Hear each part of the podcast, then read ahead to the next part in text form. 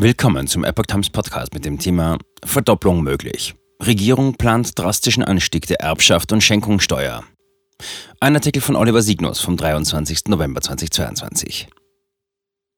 Der Bundestag debattiert derzeit über ein neues Gesetz, das zum 1. Januar 2023 in Kraft treten soll. Eigentümerverbund erwartet Notverkäufe.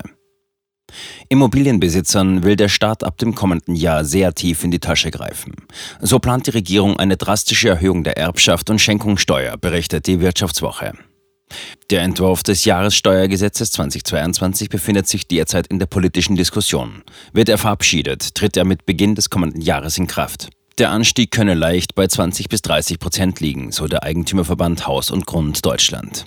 Eine Verdoppelung drohe gar bei gewerblich oder zum Teil gewerblich genutzten Gebäuden. Das hänge mit der sich ändernden Wertermittlung zusammen. Unauffällige Stellschrauben treiben Abgabe nach oben. Betroffen von der Neuregelung sind Immobilien, die im Ertragswertverfahren, Mietwohnobjekte oder im Sachwertverfahren, vor allem Einfamilienhäuser.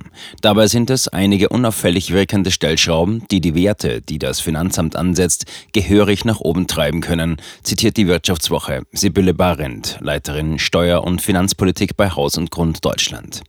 10 bis 12 Prozent Steigerung könne allein schon eine Änderung der Ansätze bei den Bewirtschaftskosten von Mietobjekten ausmachen. Der massive Anstieg bis zur Verdopplung der steuerlichen Werte sei bei der Zusammenfassung aller Stellschrauben die mögliche Konsequenz. Das bedeutet eine entsprechend höhere steuerliche Belastung, obwohl Immobilien nur übertragen, nicht verkauft würden. Barend befürchtet, dass das sehr viele Betroffene überfordern könnte und Notverkäufe drohten. Anpassung an Marktverhältnisse. Laut Wirtschaftswoche verweist das Bundesfinanzministerium auf eine Entscheidung des Bundesverfassungsgerichts vom 7. November 2006. Demnach sei bei der Erbschaft und Schenkungssteuer der Verkehrswert der Bewertungsmaßstab. Mit den Neuregelungen werde das Bewertungsverfahren an die aktuellen Marktverhältnisse angepasst. Das Ministerium weist zudem darauf hin, dass Betroffenen nach wie vor die Möglichkeit zum Nachweis des niedrigeren gemeinen Werts bleibt. FDP will höhere Freibeträge. Gegen die drohende Mehrbelastung durch die Änderung der Erbschaftssteuer will die FDP vorgehen, berichtet die Tagesschau auf ihrer Internetseite. Der Koalitionspartner von SPD und Grünen will die Freibeträge erhöhen. Von den höheren Abgaben sind nach Ansicht von FDP-Fraktionschef Christian Dürr keinesfalls nur Menschen mit hohem Einkommen betroffen. Hintergrund der Forderung ist eine Regelung aus dem Jahressteuergesetz 2022, das noch die Merkel-Regierung verabschiedet hatte. Dabei folgte sie einer Vorgabe des Bundesverfassungsgerichts.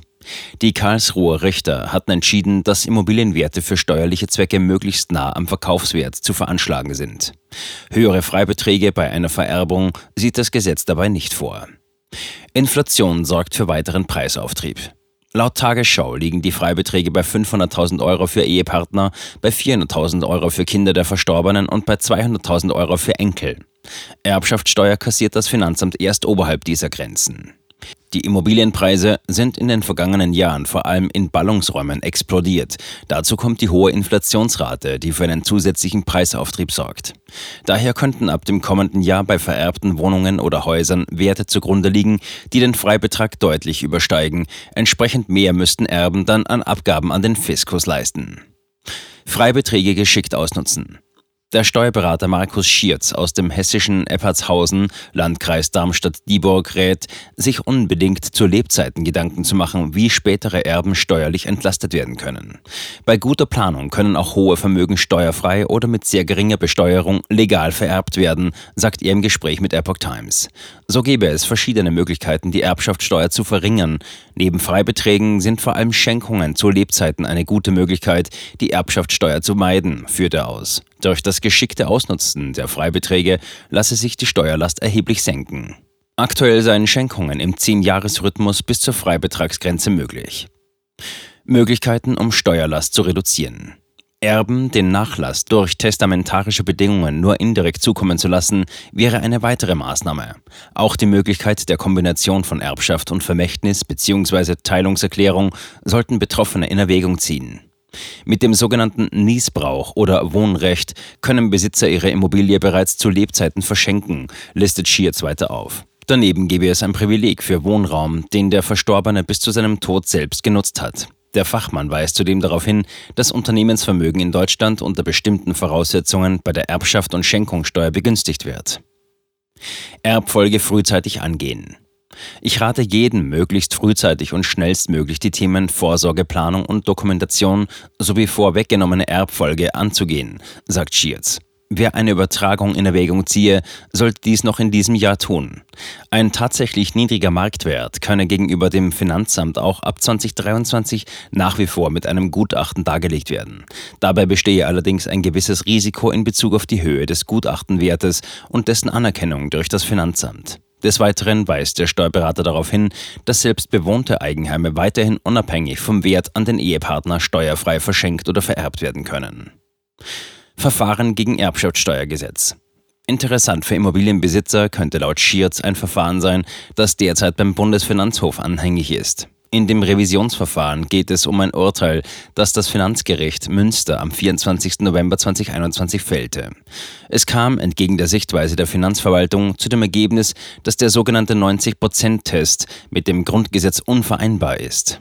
Zwar betreffe der Verwaltungsvermögenstest nur Unternehmensvermögen, das Urteil betreffe dann aber alle Immobilienbesitzer.